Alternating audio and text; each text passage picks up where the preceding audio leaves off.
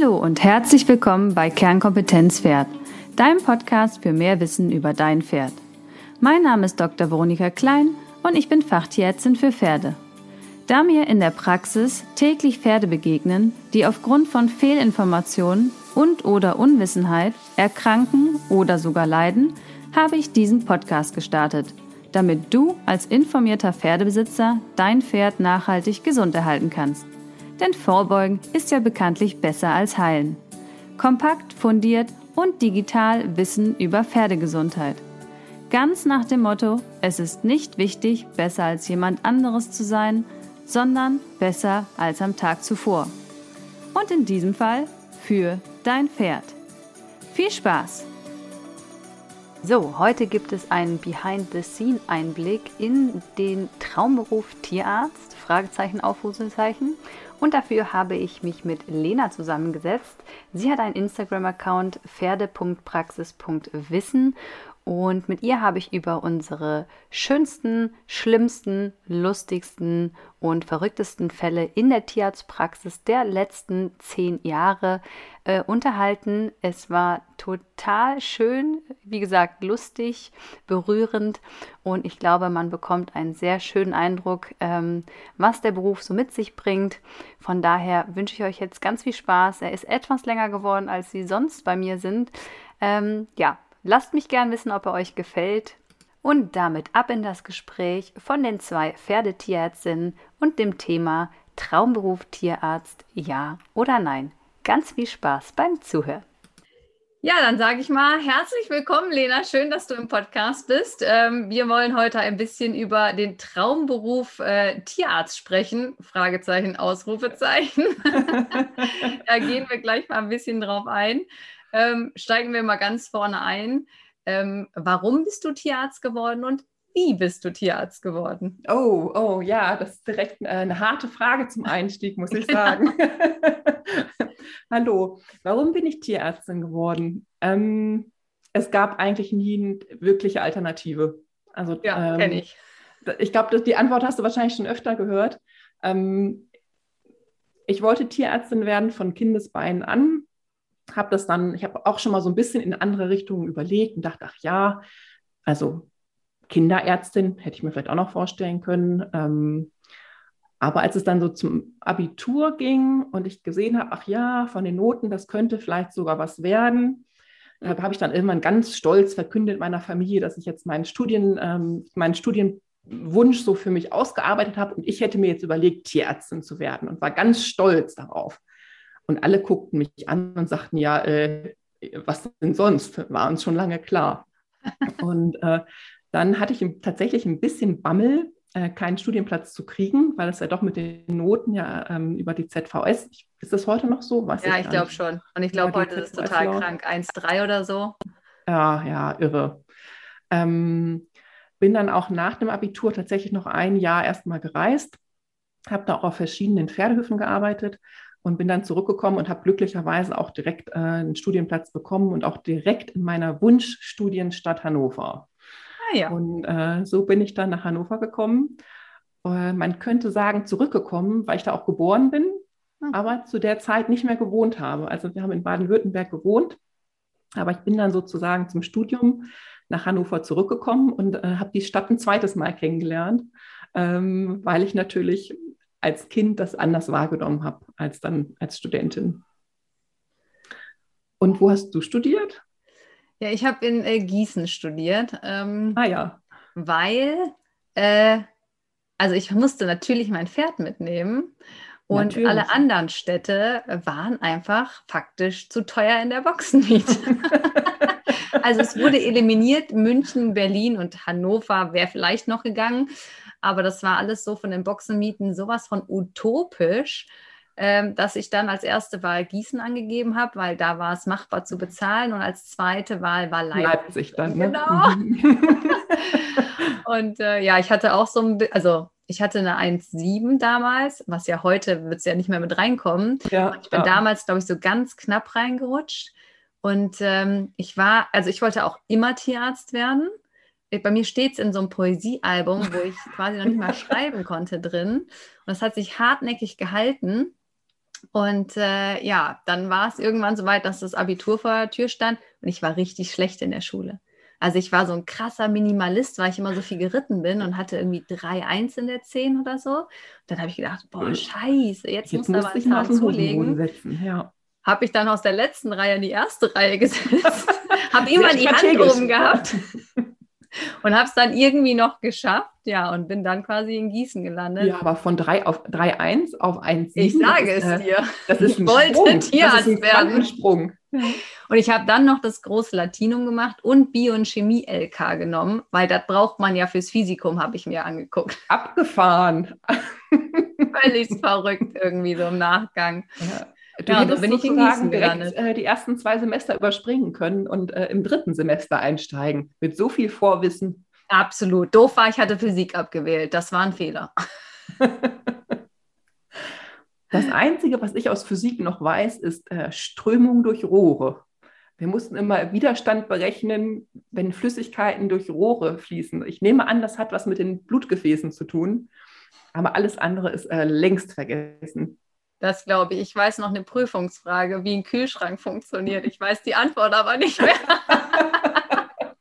Was wir auch für einen Mist gelernt haben, wenn man das so nachdenkt. Ja, Naja, aber es, äh, ich war am Ende eine schöne Zeit. Ich habe schon gesagt, ich war ja äh, durch und durch auch äh, am Ende Studentenreiter, wie ich schon gehört habe, du nicht. nee, Was sind nicht. denn so deine schönsten Erinnerungen an die Uni-Zeit? Ah, die schönsten Erinnerungen sind wahrscheinlich schon die Partys, muss ich sagen. also alle, alle geselligen Angelegenheiten, sagen wir es so.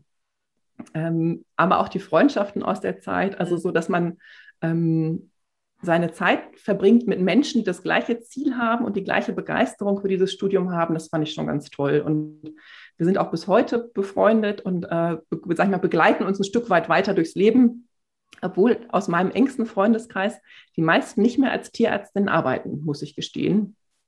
Die haben doch noch mal so ein bisschen äh, äh, Seiten, Seitenwege eingeschlagen. Ähm, und ja, jede bestandene Prüfung war natürlich auch ein Highlight. Ne? Also das, äh, das war schon immer schön. Eigentlich haben wir uns vor jeder Prüfung vorgenommen, dass wir danach richtig, richtig feiern und uns Was nicht entspannen. ging, weil man immer geschlafen und es hat. ging nicht, genau. Es ging einfach nicht, weil man so ausgebrannt und kaputt war danach, dass man dann doch irgendwie sich ins Bett gelegt hat und gepennt. Das kenne ich noch. Das kennst du auch, ja. Ja, definitiv. Ich glaube, das Einzige, wo wir mal richtig feiern waren, war dann wirklich die aller, aller, allerletzte Prüfung, ja. da wo wir immer durch den Raum gerannt sind, so halb betrunken und immer gerufen haben, lasst mich durch, ich bin Tierarzt. ja, man hat sich nie wieder so sehr als Tierarzt gefühlt wie am Tag seines Examens. Man hat sich auch nie so drüber gefreut wie an diesem Tag. das stimmt, Das schlägt dann stark, stark um in den Jahren danach. Aber es ist interessant, was du sagst, dass fast keiner mehr in dem Beruf arbeitet, weil es geht mir auch so. Also alle meine Pferdemädels ja. sind echt nur noch so eine Handvoll, die in der Pferdepraxis arbeiten. Also die meisten haben wirklich, machen was ganz anderes oder haben die Tierart gewechselt. Also ja. ist irgendwie nicht so beliebt. In, nee, also Traumberuf, Fragezeichen. Du hast genau, es ja schon gesagt. Genau, ja. Ja, ja. Wo wir vielleicht mal zum Schlimmsten kommen. Was wäre denn das Schlimmste in Oh. deinem Studium? Oh, ja, das Schlimmste im Studium, das war schon das Lernen, dieses äh, stundenlange Lernen den ganzen Tag. Ich konnte mir das vorher nicht vorstellen. Ich hatte das so von älteren Semestern gehört, die sagten, ja, dann lernt man so acht, neun Stunden am Tag, das ist dann ganz normal. Und ich habe gedacht, äh, die, die, wollen mir, die wollen mir einen erzählen. Ich habe das gar nicht geglaubt. Bin dann aber selber natürlich in den Prüfungszeiten genauso gewesen. So wie andere Menschen zur Arbeit gehen, geht man dann als Tiermedizinstudentin an den Schreibtisch. Ja, das war schon krass, was man da äh, an Stunden abgerissen hat. Ich werde das Ja. auch nicht vergessen. Wir haben immer so Sachen auf Karten geschrieben, weil wir haben mal gehört, so rein lernphysiologisch ist wahrscheinlich auch inzwischen so bewiesen, aber dass man frische Luft und Bewegung, dann kann man sich Sachen besser merken. Und Ja. dann sind wir immer stundenlang übers Feld gelaufen. Also ich habe draußen am Stall gewohnt, ja, natürlich, wo soll ich sonst gewohnt haben? Und dann sind wir immer mit unseren Karten in der Hand und wenn es geregnet hat, sind wir im Wohnzimmer achten gelaufen. und haben stundenlang diese Texte aufgesagt. Also was man sich da in die ja, Birne ja. geballert hat. Ne? Tatsächlich, das haben wir auch gemacht. Wir sind immer äh, in Hannover um den Maschsee gelaufen. Das sind, glaube ich, so sechseinhalb Kilometer, auch mit Kärtchen geschrieben, im, immer im Kreis und darüber gesprochen. Also das sind ähm, in, also im Nachhinein in Erinnerung relativ romantische Vorstellungen, ja. aber damals, damals war es doch ziemlich unromantisch und eher sehr anstrengend. Ich glaube, mein schlimmstes Erlebnis war meine Anatomieprüfung. Ähm, äh, ich habe nämlich zwei Themen ausgelassen. Kopf, Nerven und Zähne und rate, was ich geprüft worden bin. Uh. Kopf, Nerven und Zähne. Uh. Ich habe bestanden. Uh. Aber es, weißt du, du denkst, Anatomie ist ja ein Riesenfeld. Ja, ein also, Riesenfeld. Riesenfeld, das kann man sich ja gar nicht vorstellen. Und dann lässt du so zwei Themen aus, die ja so Art zwei, drei DIN A4 Seiten sind. Also ja nichts, wenn man jetzt im Vergleich ja. Nerven oder Muskulatur, weiß ich nicht, wie viel 100 Seiten man da hätte lernen müssen. Und dann lässt du diese vier DIN A4 Seiten weg am letzten Tag, weil du denkst, kommt eh nicht dran. Und dann wirst du genau das geprüft. Es war ganz bitter. Ja, es, es war wie, ganz bitter. Es ist wie im Lotto gewinnen. Nur ja, nur falsch rum. ich hatte in der, in der Anatomieprüfung auch ein Pferdethema. Und zwar den äh, Pferdepharynx. Für die Nichtmediziner, das ist der Bereich von dem Kehlkopf äh, des Pferdes. Und es gibt ganz benachbart zum Pharynx noch den sogenannten Larynx. Und der Professor ging direkt mit, ähm, mit einer kleinen Anekdote in die Prüfung und erzählte mir von einer, ähm, einer Studentin, die in der Prüfung gesagt hat, das ist der Pharynx, auch genannt Larynx. Woraufhin der Professor sagte, und Sie haben eine 5, auch genannt 6. ja, über Prüfungssituationen könnte man auch Stunden sprechen. Ja, ja, das stimmt. Und äh, ich war natürlich ganz klein und mit sehr pochendem Herzen und habe gehofft, dass ich jetzt keinen Fehler mache und mich nicht verspreche. Aber es ist gut gegangen. Ich habe auch bestanden. Ja, also Prüfungen haben wir genug abgelegt in unserem Leben. Und, das äh, stimmt, das stimmt. Ja. Damals war ja alles noch mündlich. Heute ist es, glaube ich, ein bisschen anders. Ja. Äh, aber das war auf jeden Fall immer wieder ein Erlebnis. Da, das ja. sind auch so Erinnerungen, die einem irgendwie so im Gedächtnis bleiben, als wäre es gestern gewesen. Ja, ich äh, fühle das Adrenalin noch. Ja, das glaube ich. Na, verlassen wir mal die Studienzeit und gehen ja. einen Schritt weiter.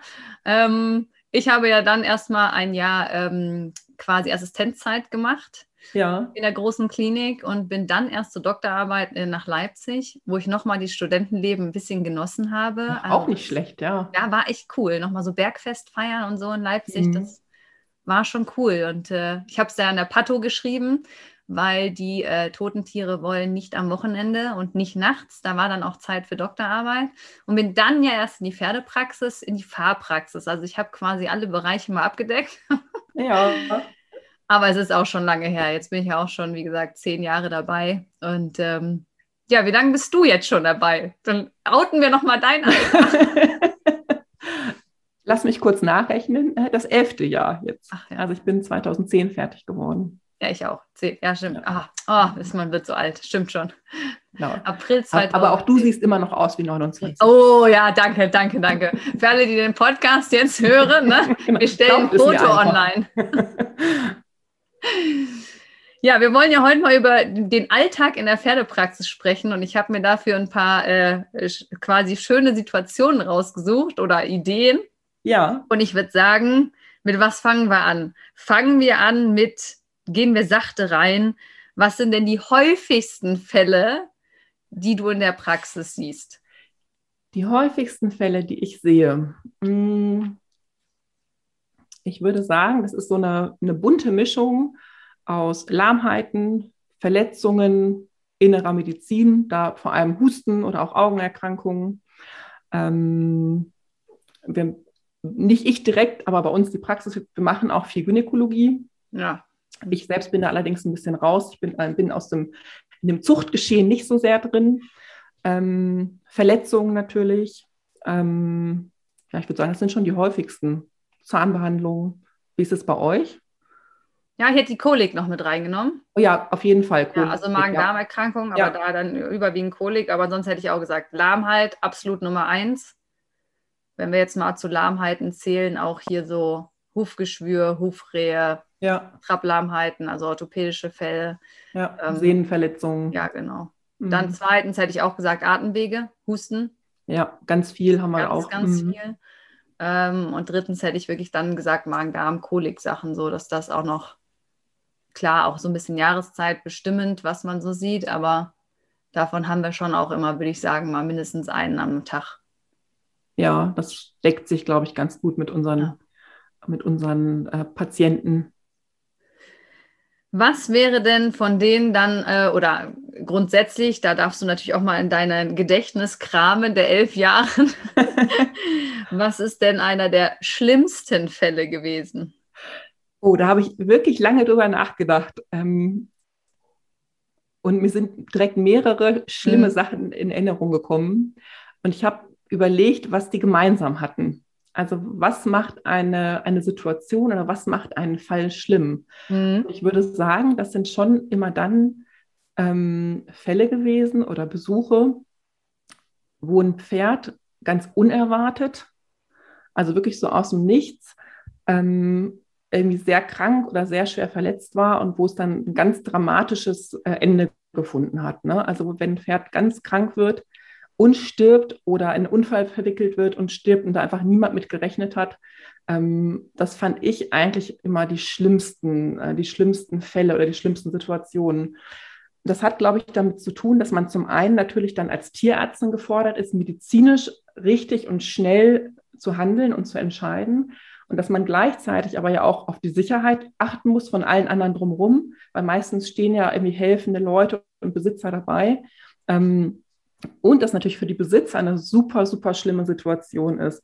Und irgendwie muss man dann halt auch die Emotionen von den Leuten aushalten oder sogar lenken. Ne? Dass man halt auch, wenn man sieht, jemand hält es nicht aus, die Situation, das zu sehen, das Pferd so leiden zu sehen, dass man dann auch sagt, okay, ähm, man schickt die Person weg oder man findet eine zweite Person, die sich dann um die, die Besitzerin kümmert. Ähm, das waren irgendwie so im Nachhinein immer so ganz dramatische Fälle. Ich habe das zum Beispiel gehabt, das waren ähm, das war ein Pferd, was sich in der Vielseitigkeitsprüfung das Bein gebrochen hat.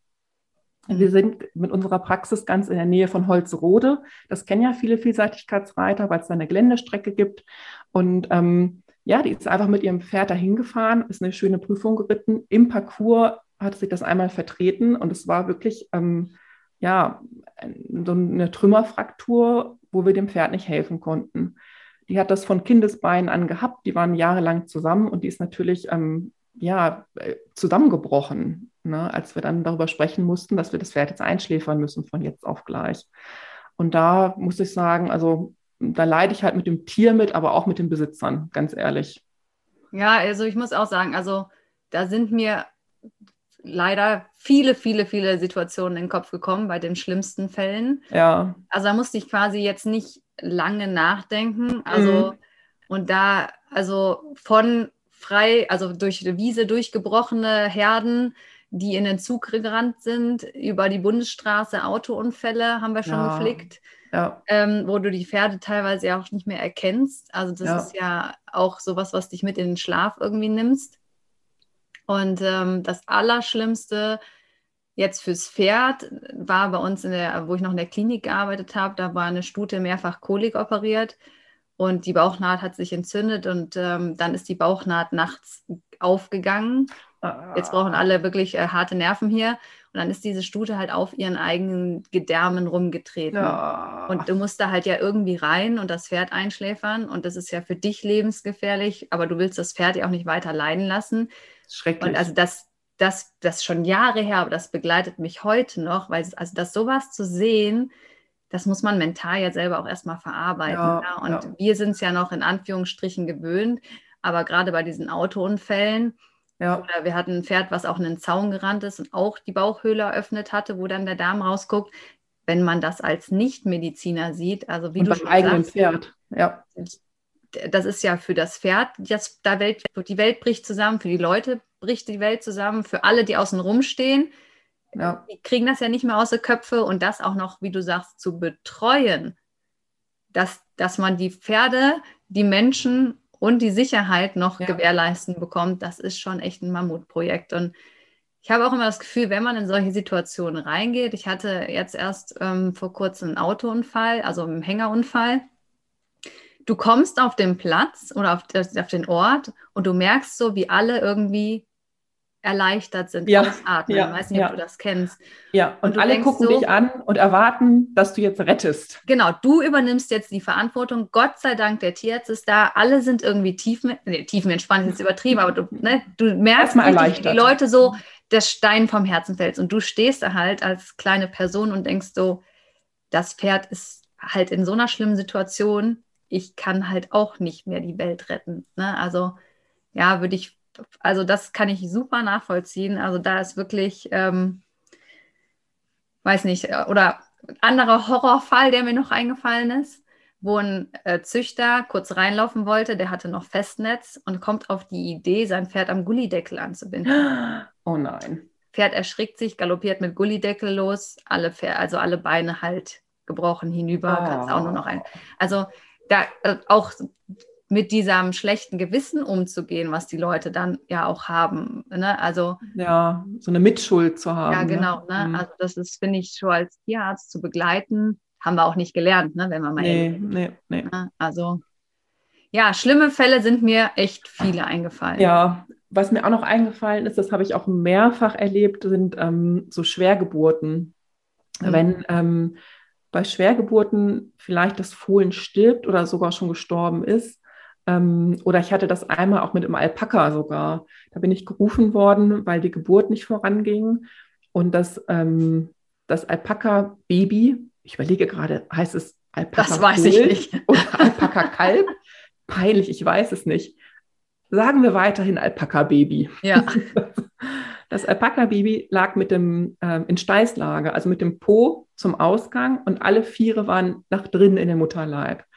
Und das hat wirklich, also dann liegt man ja im Stroh, im Dreck ähm, und versucht das dann rauszuholen oder zu drehen, dass man erstmal die Beine rausbekommt. Das habe ich dann irgendwann auch geschafft und habe das Alpaka dann rausgezogen. Das war leider auch schon tot und war erstmal total erleichtert und dachte, oh Gott, wenigstens ist das jetzt draußen und wir können die Mutter retten. Und dann hat die so noch zwei, dreimal gepresst und die ganze Gebärmutter kam raus. Die hatte also so einen Gebärmuttervorfall und ähm, das stülpt sich dann ja wie so ein Handschuh, sage ich mal, den man aussitzt, stülpt sich das einfach nach außen äh, aus. Dann habe ich das alles wieder zurückgeschoben, sage ich mal. Das ist auch erstmal drin geblieben. Da war ich das zweite Mal erleichtert. Bin noch mal kurz zurück zum Auto, habe Medikamente geholt, kam zurück in den Stall, dann war sie tot. Ach Gott. Und das war auch so ein Tag, dann setzt man sich ins Auto und ja, es war irgendwie anstrengend. Ähm, man, man fragt sich, ob man was falsch gemacht hat, ob ich das irgendwie hätte ändern können hätte ich erst Medikamente geben und dann die Gebärmutter zurückschieben sollen oder ähnliches. Ähm, und dann irgendwie so zwei tote Tiere da liegen zu sehen, die man beiden nicht hat retten können, ähm, ja, das setzt mir dann irgendwie auch zu. Also da denkt man dann auch doch noch ein bisschen länger drüber nach und äh, ja, ich denke heute noch dran. Ne? Also ja, es gibt so Fälle, ne, die. Doch auch, dass es was mit einem macht. Ne? Ja, hm. die, die, man nicht mehr loslassen kann, die einen äh, wirklich so Jahre ja. irgendwie immer mal wieder, wo man drüber nachdenkt. Mhm. Ähm, ja, leider. Ne, bleiben auch einem die schlechten mehr in Erinnerung als, als die guten. Als ne? viele gute, das ja, stimmt. Ja. So. ja. Ja, vielleicht eine Geburtengeschichte, die von schlimm in gut oder in so halb gut genau. und vielleicht auch in lustig, so als Wie Überleitung. Wir jetzt die Kurve, ja. Genau, wir kriegen jetzt die Kurve zu lustig, pass auf. Und zwar äh, Kaltblutstute, Schwergeburt und es ging gar nichts. Es ging überhaupt nichts. Meine Kollegin war da. Und wir haben ja auch eine Rinderpraxis dran. Also wir haben Kollegen, die machen ja auch nur Rind. Und die sind ja, ja sehr versiert. immer anrufen. Ich würde genau. bei jeder Geburt anrufen. Äh, machen sie auch. viel erfahrener als Pferdetierärzte. Genau, die sind so, so, die machen das so oft, die können das echt super. Und der ist dazugekommen und der hat gesagt, okay, geht nichts mehr, Pferd in Narkose gelegt, äh, die, die Kollegin. Und er stand dann mit dem Skalpell und hat gesagt, er will jetzt aufschneiden, weil Fohlen war noch am Leben. Und ich meine, wenn wir jetzt über Kaiserschnitt Pferd reden, das weiß jetzt vielleicht äh, der Hörer nicht, aber das macht man beim Pferd nicht. Also ich habe das in der Klinik nicht dreimal so gesehen. Im Stall im Stehen. Nein. Ja, das geht alles überhaupt nicht. Ne? Also das ist ja Irrsinn. Aber gut, Pferd in Narkose, er hat den Bauch aufgeschnitten und wollte dieses Fohlen halt noch retten, weil die Stute war halt nicht mehr zu retten gewesen. Und er hat dieses Fohlen lebendig da rausgeholt. Und dann ist es das Sauerland. Ja, da sind alle sehr pragmatisch. Polen abgetrocknet, hat geatmet, ab in den Kofferraum mit Stroh, ab nach in die Klinik nach Techte und das Fohlen lebt heute noch. Wunderbar. Und in Techte nach einem Kaiserschnitt im Kofferraum in die Klinik angekommen. Und ich wäre gern dabei gewesen, als diese Tierärzte diesen Kofferraum aufgemacht haben. ah, toll. Ja. ja. also das hat wirklich über, das funktioniert kaum nie, muss man ehrlich ja, sagen. Also, das äh, war ein absolutes also war traurig, toll, ist, aber ja, Highlight toll. mit ein bisschen Lachen dabei. Und mit einem guten Ende. Das ist toll. Genau. Das war jetzt mein Schwenk. Das war ein, also ein wunderbarer Schwenk. Ich kann nahtlos ansetzen. Zu den schönsten Momenten, die wir als Tierärzte haben. Mir fällt nämlich gerade eine lustige Geschichte auch zum Thema Fohlen ein. Ähm, es war eigentlich ganz süß. Und zwar war das ein, ein, älterer, ein älterer Mann. Ich möchte jetzt niemandem zu nahe treten. Also er war, er war schon Opa, er war schon Großvater. Und äh, der hatte für seine beiden Enkelinnen, die nämlich ganz pferdebegeistert waren, hat er einen Stall gebaut und zwei Ponys gekauft. Zwei kleine Scheckstuten, so Shetties. Und äh, was sie aber nicht wussten, äh, war, dass eine der Stuten tragend war. Und dann kam irgendwann das kleine Fohlen auf die Welt und die haben mich dann gerufen. Ich habe die Erstuntersuchung gemacht, habe ein bisschen mit denen geplauscht. Und ähm, das, das Fohlen war ganz weiß mit einem dunklen Kopf, also brauner Kopf, sonst ganz weiß. Und dann habe ich ihm den Nabel desinfiziert, habe so ein bisschen erklärt, worauf sie achten sollen. Die waren eben nicht so pferdeerfahren. Und ähm, habe dann gratuliert und wollte nach Hause fahren. Und dann sagt er, ja, Frau Doktor, eine Frage hätte ich denn noch wann kommen denn die Flecken? ja, und äh, kommen nicht. Äh, nein, und wir sagten, ja, da kommen keine Flecken, das bleibt so. Nein, das kann er sich nicht vorstellen. So ein Pferd hat er noch nie gesehen. ich glaube, er wartet heute noch. Das mag sein. Mhm. Das war auf jeden Fall sehr niedlich. Ja, mit unerfahrenen Pferdebesitzern ist es manchmal doch zum Schmunzeln, das muss ich zugeben. Wir erzählen auch immer gern die Geschichte, wo wir ähm, eine Kollegin von mir die Hufrehe behandelt hat und Hufe ausgekratzt hat, wollte und dann ja. aus diesem Kasten einen Hufkratzer nimmt und die Hufe sauber macht und die Frau daneben steht und sagt, ach, dafür ist das Gerät. Und du denkst, die Frau hat fünf Pferde und weiß nicht, wie ein Hufkratzer anzuwenden ist. Also manchmal ist man doch irgendwie irritiert. Ja, ach, lustig. Oder kennst du auch diese, diese schockierten ähm, Gesichter, wenn man von Einschuss spricht? Ach so. Dass ein Pferd einen Einschuss hat. Wer macht denn sowas? Wer schießt denn auf Pferde? Da habe ich noch nie drüber nachgedacht. Aber wie das recht schon häufiger. Also mit Nicht-Pferdeleuten hatte ich das mit schon häufiger. Nicht-Pferdeleuten. Ja. Ja, da, da muss, muss ich immer mit meinen ähm, Schweinekollegen lustig äh, oder wir amüsieren uns immer und lachen, wenn wir auf so Grillpartys erzählen, dass Schweinetierärzte in die Betriebe rein und raus duschen müssen. Und ja. die Leute dann fragen, ob, die Leu ob sie dafür nackig sind. Und wir uns immer total wegschmeißen, weil wir dann immer fragen, ja, wie duscht ihr denn? Mit Unterwäsche oder was? mit Overall, ja. Mit Overall. Aber gut, das müssen wir natürlich nicht, aber das ist bei den Schweinetierärzten immer der Brüller. Ja, das ist äh, gängig bei denen, dass sie das machen müssen, das stimmt. Ich habe das nie in Frage gestellt. Ich hoffe, die duschen nackt. Tun sie, tun sie, kann ich dir so sagen. Die kriegen, die kriegen ja von dem Betrieb auch Unterwäsche. Ah. Weil sie ja von der einen Seite nichts zur anderen Seite mitnehmen dürfen. Ja. Also das ist da so. Ich sag mal, mit so einem nassen Schlüppi im Auto stelle ich mir auch nicht so schön vor. Nee. Ja, und ich muss sagen, ich habe auch lange über die schönsten Momente nachgedacht ähm, und bin zum Schluss gekommen, dass ich auch gerne Impftermine fahre. Oh, das, das ist deine Antwort darauf?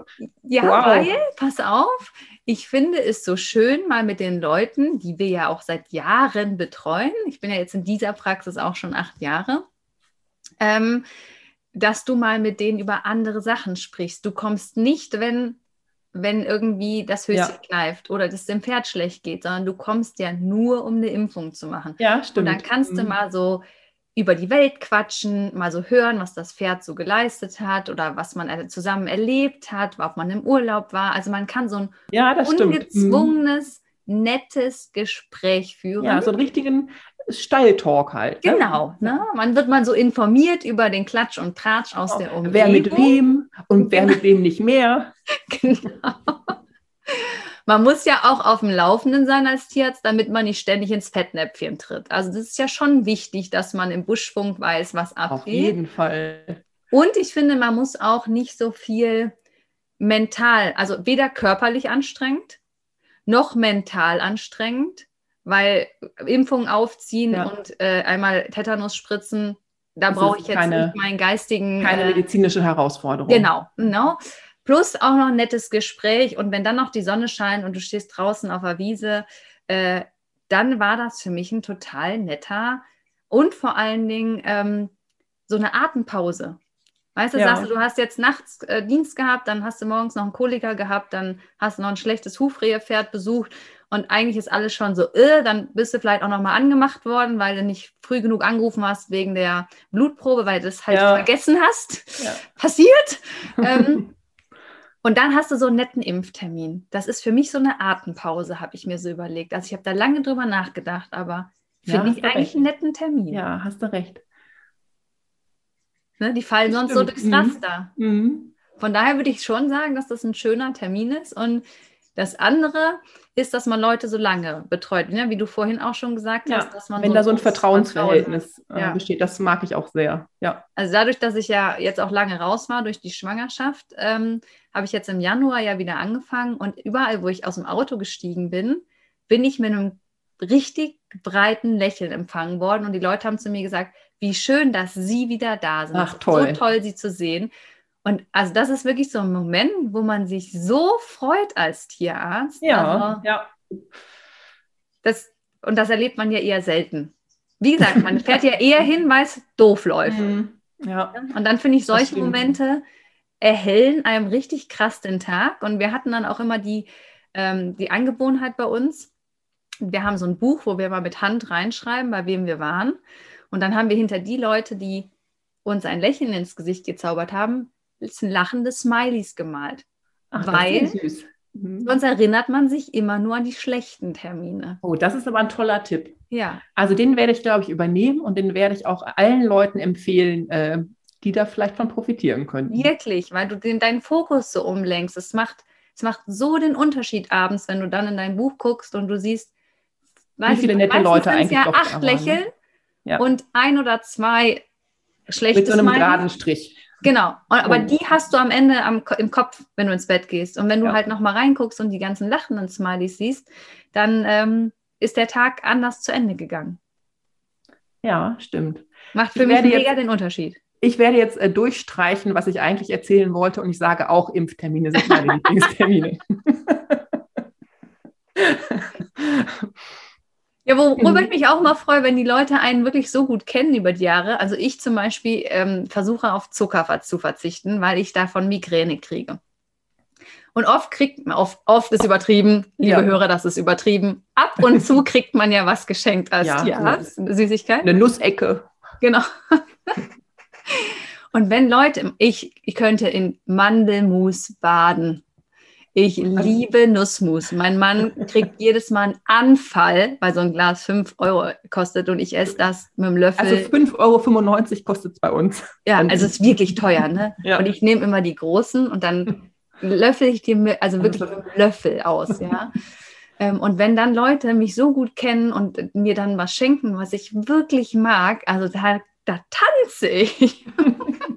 Und ich habe erst vor zwei Wochen ein Erdnussmusglas bekommen von einer Besitzerin, wo wir am Wochenende gerönt haben. Ähm, wo es Bein nicht gebrochen war. Von daher war vielleicht die Freude auch doppelt groß. Doppelt groß, ja. Lag gar nicht an mir. Aber das finde ich auch immer toll, wenn man die Leute so lange kennt, dass man so innig die, miteinander Die eigenen Marotten schon kennen. Ne? Ja. genau. Es ist vielleicht gar nicht dumm, dass du das jetzt nochmal erwähnt hast mit dem Mandelmus. Ja, genau. Jetzt, jetzt, jetzt öfter mal passieren. Alle meine, meine Patientenbesitzer bitte keine Schokolade ja. mehr, nur noch mal. Dann muss ich anmerken, ich liebe zum Beispiel Lakritz. Absolut. Wenn dann Falls jetzt mir jemand was mal anmerken möchte, gerne Lakritz. Nein, ich erwarte das nicht, aber manchmal wird man ja tatsächlich verköstigt. Das ist eigentlich ganz süß, muss ich ja. sagen. Man hat nicht immer Zeit dafür, aber auch wenn dann so ein Kaffee schon bereitsteht oder aber ist das häufig ein Kaltgetränk. Häufig würde ich nicht sagen, nicht jeden Tag, aber es gibt Leute, die immer mal wieder was Ja, das vorbereiten. stimmt. Und da bin ich wirklich dann ganz, äh, ganz gerührt auch, äh, dass die immer so an einen denken und einen so als, ähm, als Mensch willkommen heißen und Ja. nicht nur als Ärztin. Ja, schön, das hast du gut gesagt. So als da, ja, wirklich. Ja, wir haben einen, der seine Pferde auch zu Hause stehen hat, da muss man eine halbe Stunde mehr mit einplanen, weil da gibt es immer Kaffee und Kuchen. Da kommt man auch nicht raus, wenn man den nicht gegessen hat. okay, das wäre auch sehr unhöflich, das abzulehnen. Ja. So viel zu den schönsten. Ähm, ja, überhaupt. Ich glaube, schön ist es auch immer, wenn irgendwas funktioniert, ne? wenn so ein Plan aufgeht. Also wenn Ja, eine stimmt. Therapie funktioniert Ja. ähm, oder wenn eine Operation funktioniert oder auch wenn jetzt zum Beispiel ein Pferd mal länger krank gewesen ist, sagen wir mit einer Sehnenerkrankung oder so, dass man dann ein Jahr später oder zwei Jahre später plötzlich einen Anruf kriegt und einem wird erzählt, ich wollte übrigens sagen, das Pferd damals, weißt du noch, das hatte doch Fesselträger, heute sind wir in einer M-Dressur platziert worden. Wenn Ja. sowas ist, auch mit so ganz viel zeitlichem Abstand, das freut mich auch immer total, weil es einfach erstens zeigt, was für einen langen Atem die Besitzer haben, die das einfach dann die ganze, ganze lange Zeit durchziehen und nicht aufgeben und das Pferd auch wieder antrainieren. Und dass sie aber auch dann in dem Moment des Erfolges noch daran zurückdenken, dass man halt vor zwei Jahren mal gemeinsam da stand und gebankt hat und untersucht hat und äh, ja manchmal auch als, als Tierärztin gar nicht versprechen kann, dass es wieder gut wird. Ne? Mhm. Und äh, das finde ich sind auch immer so Highlights, wenn sowas ähm, eine, eine echt gute Heilung eintritt oder wenn einfach so der Plan, den man hatte ähm, für eine Therapie oder für ein Tier zusammen mit dem Besitzer, wenn das dann halt so funktioniert und klappt. Also das ist, dann macht es richtig Spaß. Ja, das stimmt. Ja. Dann waren, ich hatte noch überlegt, die lustigsten. Also ich muss sagen, da bin ich fast dran gescheitert. Hast du noch Weil- nie was Lustiges erlebt? Ja, da, also ich habe da, ich habe auch meinen Mann gefragt und meine Mama gefragt und so und hab, ich bin da ewig, ich habe nachts wach gelegen, habe gedacht, was Also war das denn dem- mal lustig? Mit dem Hufkratzer, das fand ich schon ziemlich lustig. Ja, das stimmt. Aber so, also das ist mir total schwer gefallen, da so einen lustigen, also was, was lustig immer wieder ist, ist äh, in der Praxis. Da passieren schon mal ein paar Schoten, Ja. aber so richtig ein Fall ist mir quasi nicht so eingefallen. Was wir mal hatten, ist, dass ähm, eine Besitzerin Ohrengel bestellt hat. Und wir, die, also wir haben, wir haben es nicht verstanden. Wir haben da auch ewig, wir haben wirklich gelacht, bis wir dann drauf gekommen sind, wenn man Ohrengel anders liest, kommt Ohrengel raus. Ach, das ist niedlich, ja. Und da ist das ein absoluter Insider bei uns gewesen, ob es denn noch Ohrengel gäbe, wenn man Ohrengel haben wollte. Ach ja, das ist lustig. Und solche Schoten haben wir schon öfters mal, dass auch so Landwirte, die können ja auch was bestellen bei uns und dann bestellen die Kokain. Und dann steht da Kokain. da ein Zettel, dass die Leute Kokain bestellen und du denkst dir so, und bis du dann drauf kommst, dass die Prokain Kokain. liegen. Also ein äh, Lokalanästhetikum. Ja. ich hatte meine ähm, einen Besitzer, einen Hundebesitzer, der reinkam und sagte, wir brauchen wieder die Spritze gegen Rüden. Was brauchen Sie?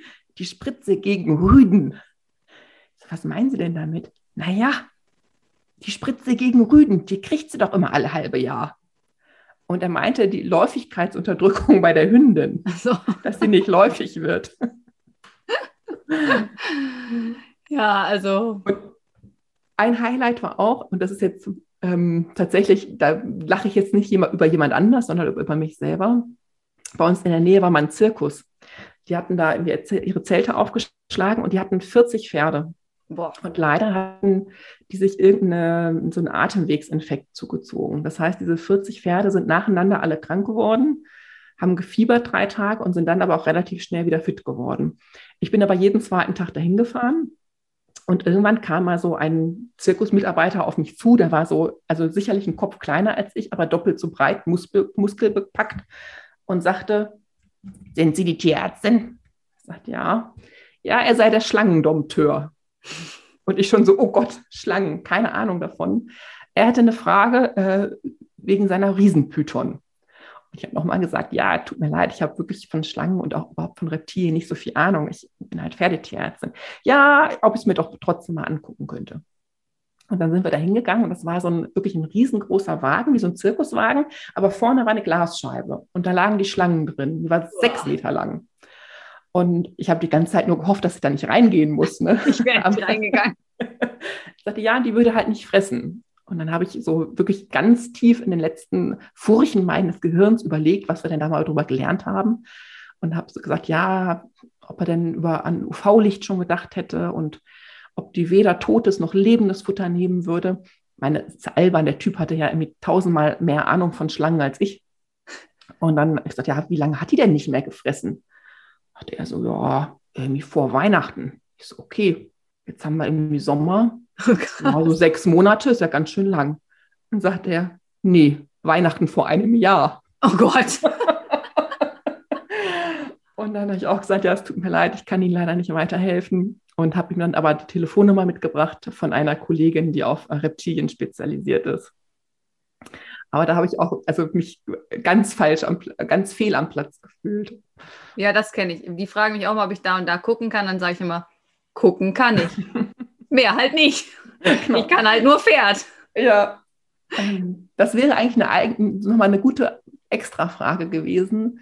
In welchen Situationen oder in welchen verrückten Situationen wurdest du schon nach tierärztlichem Rat gefragt? Ja. Das ist ja auch, dass sie dir dann immer Krankheiten von sich zeigen, wo du so denkst. Ja, also ich hatte schon alles. Ich bin schon bei der Fahrkartenkontrolle im Zug gefragt worden von einer Fahrkartenkontrolleurin, weil sie nämlich auch irgendwie eine Bartagame hatte mit gesundheitlichen Problemen. Ich saß schon auf dem Stuhl bei der Gynäkologin und bin Sachen gefragt worden. Ist, es gibt keine Grenzen. Ne, das stimmt. Wir, bei mir in der Straße, wir sind drei Tierärzte und wir sind ein Dorf und dann war ich auch in der Klinik und bin operiert worden. Da guckt die OP-Schwester auf meinen Zettel und sagt, ach, Sie wohnen in der Tierarztstraße, sind Sie Tierärzte? Und ich denke so, Alter, Datenschutz und so. Ja, das stimmt. Da gibt es wirklich keine Grenzen. Und ich will manche Ausschläge auch gar nicht sehen von anderen Menschen. Ich habe Tiere gemacht, weil ich Menschen nicht magst. Nicht so, also nicht mögen, aber wenn die krank sind, das ist echt nicht so meins. aber das stimmt wohl. Wir mussten mal auf dem Turnier einen, äh, einen, einen, einen Frosch einschläfern. Oh. Mhm. Der ist irgendwie verletzt gewesen und die Mädels konnten es nicht ertragen. Und ich glaube, jeder Mann hätte wahrscheinlich mit der äh, mit der Nasenbremse oben drauf gehauen. Ne? Mein Kollege hat immer gesagt, die Nasenbremse, wenn man die ums Genick macht, dann kann man auch angefahrene Tiere schnell mit töten. Das habe ich nicht übers Herz gebracht. Nee, ich auch. Nee, nicht. also da, das geht einfach nicht. Aber ähm, ja, dann haben wir, äh, sollten wir diesen, also es gibt schon kuriose Sachen, das stimmt ja. wohl. Das wäre vielleicht noch die, die einfachere Antwort gewesen auf lustige Sachen. so, dann werden wir nochmal ernst zum Schluss. vermeidbaren Fälle. Oh ja. Ich glaube, da muss man aufpassen, dass man niemandem zu nahe tritt. Ne? Das ist so, aber wir lernen ja aus Fehlern. Von daher versuchen ja. wir sie mal vorsichtig anzusprechen. Ich sag mal so, alle, die deinen Podcast hören, sind ja schon überdurchschnittlich motivierte Pferdeleute.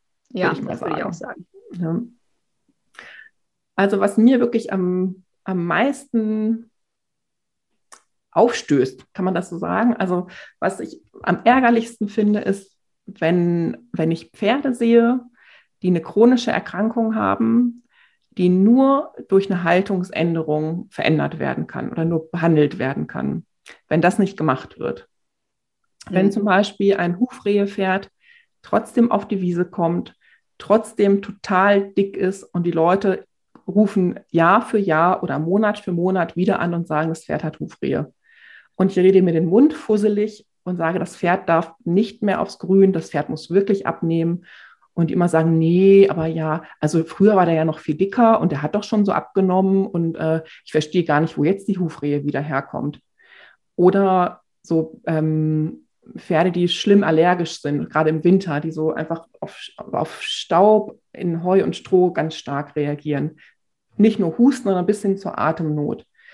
Wenn die keine Haltungsänderung kriegen, sprich Späne, nasses Heu oder bedampftes Heu, ähm, und die immer wieder mit ihrem Husten kämpfen, mit ihrer Atemnot kämpfen ähm, und die Leute das irgendwie, wie soll ich sagen, da, sich da schon dran gewöhnt haben, dass es den mhm. Pferden so schlecht geht und das vielleicht gar nicht mehr wahrnehmen, das ärgert mich, mich richtig, weil das wäre ja vermeidbar.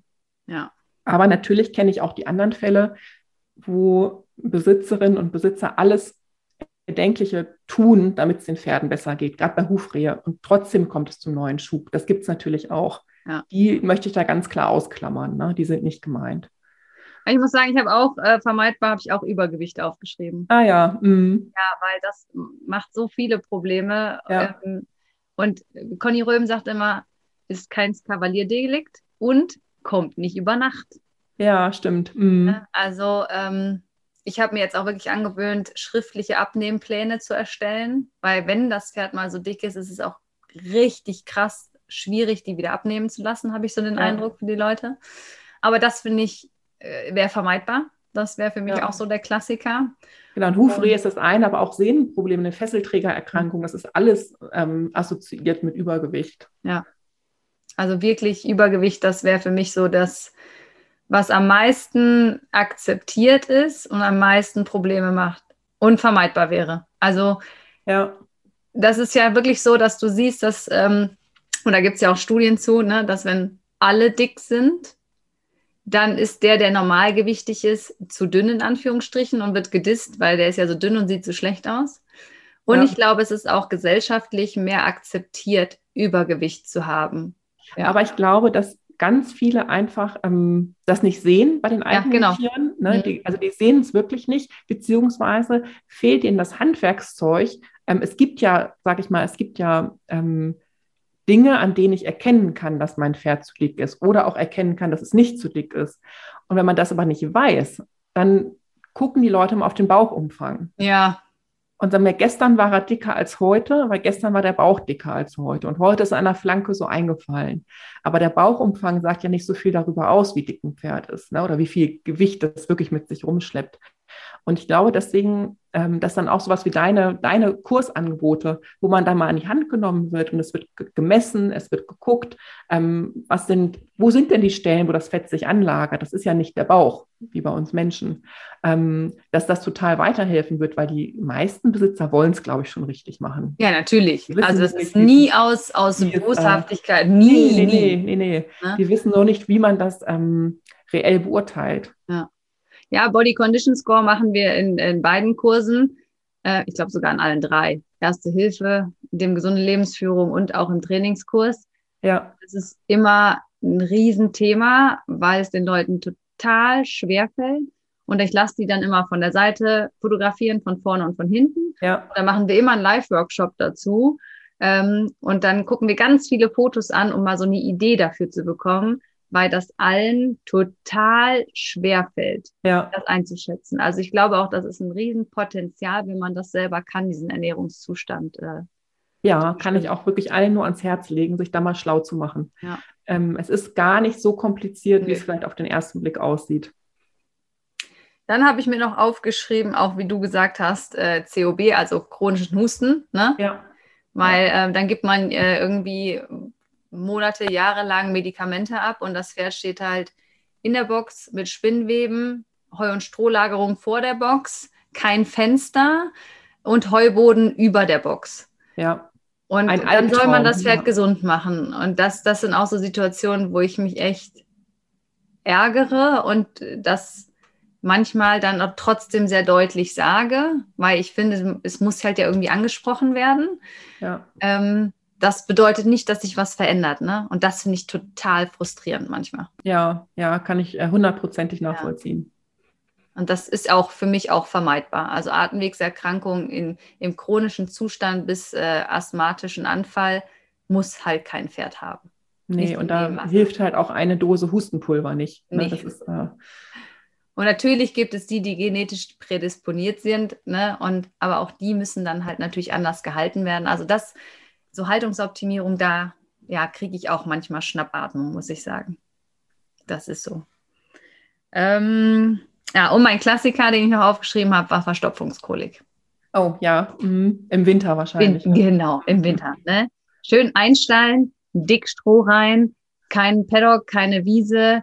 Ähm, und es ist kalt und nass gewesen, drei Tage, da hat man nur zehn Minuten geführt oder das Pferd war nur in der Führmaschine oder so. Ja. Und dann sind sie viel gestanden, haben viel gefressen, kaltes Wetter, wenig getrunken und dann rufen sie an, die Pferde sind verstopft. Das ist für mich auch so ein Klassiker. Das passiert einmal, dann kriegt man es erklärt und dann passiert es nie wieder. Ja. Das, wenn das alle wissen würden, glaube ich, hätten wir Würde das, das nicht vorkommen. Ja, ja, ja, ja. Das ist so für mich der Klassiker an vermeidbaren Sachen, sage ich jetzt mal. Und kennst du auch den Klassiker, dass dann gefragt wird, oder hat der Nachbar vielleicht was in die Box geworfen? Achso, ja. Eher nicht. Okay.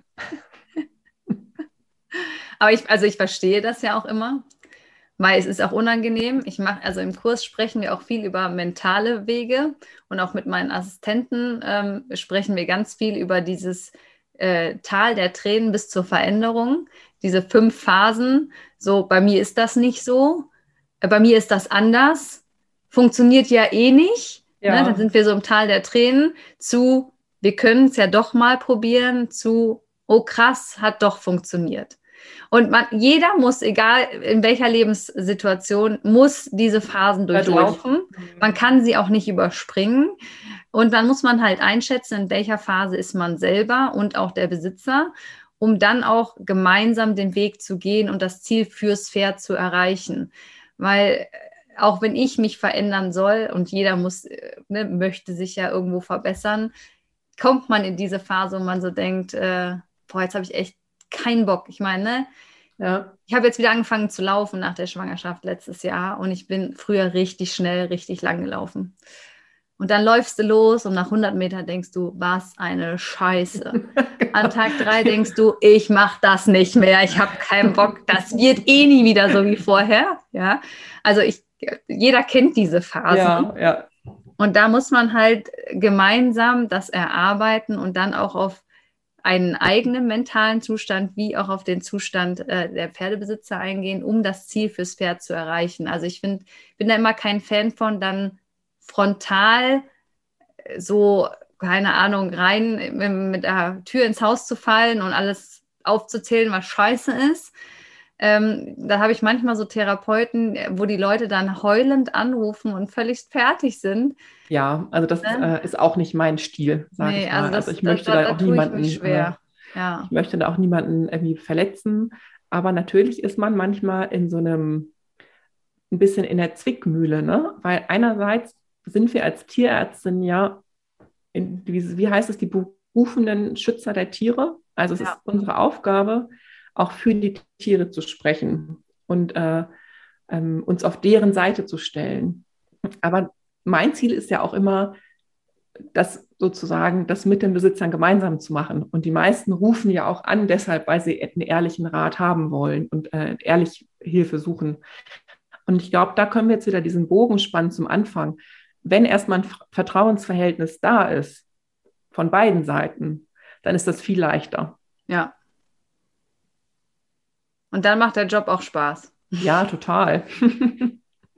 also ich glaube, es ist klar geworden, äh, Traumberuf Tierarzt, ja, nein. Es gibt alle Facetten. Ich glaube, das macht den Beruf auch so spannend. Ja, interessant würde ich ihn auch nennen. Ne? Ja, auf jeden Fall immer eine Herausforderung. Mhm. Und ähm, wir können auch gerne hier nochmal ähm, ja, die Negativseiten trotzdem nochmal erwähnen. Ne? Also es gibt ja diese Initiative Not One More Vet, ja. ähm, weil die Tierärzte weltweit die höchste Suizidrate aller, was ich schon erschreckend haben. finde, aller mhm. Berufsgruppen mhm. haben auf der Welt. Äh, und ich glaube, es ist schon klar geworden, auch wenn es sehr schöne Seiten gibt, gibt es auch sehr schlimme Seiten. Und ich glaube, das, was am Ende so anstrengend ist, ist dieses Hoch-Runter auch. Ja. Dass man halt emotional, körperlich immer wieder ähm, doch an seine Grenzen gebracht wird. Ich würde ihn trotzdem gegen nichts eintauschen. Ich wollte gerade fragen, würdest du es wieder machen? Auf jeden Fall. Wenn mich jemand fragt, was ich mache, wenn ich meiner Tochter erkläre, was ich mache, sage ich, ich fahre jetzt den ganzen Tag rum, streichel Pferde und rette sie.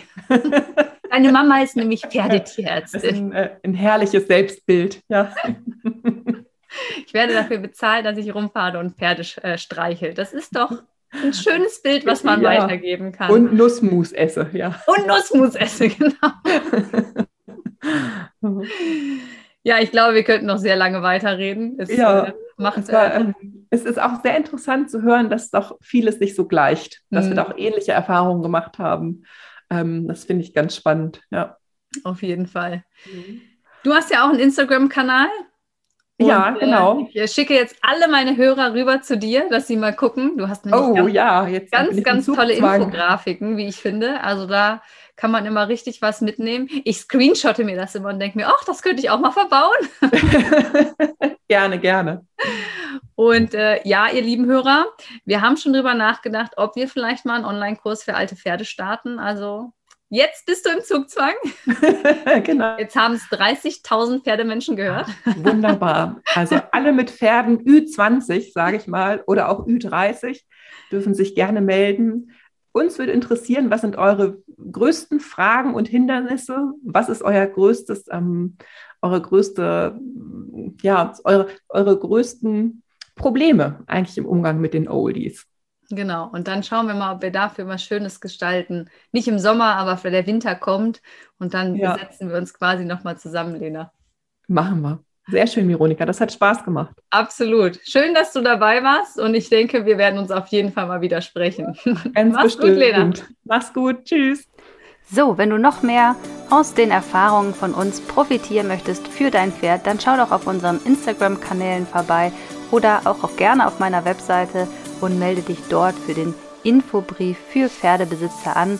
Dann bekommst du kostenlos ganz regelmäßig Informationen in deinem Postfach und ich freue mich von dir zu lesen. Bis dann!